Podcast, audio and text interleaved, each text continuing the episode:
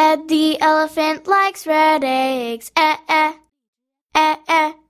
Ed the elephant likes red eggs. Eh, eh, eh, eh. Ed the elephant likes red eggs. He rolls them with his heavy legs. The short he makes is very unsound. Eh, eh.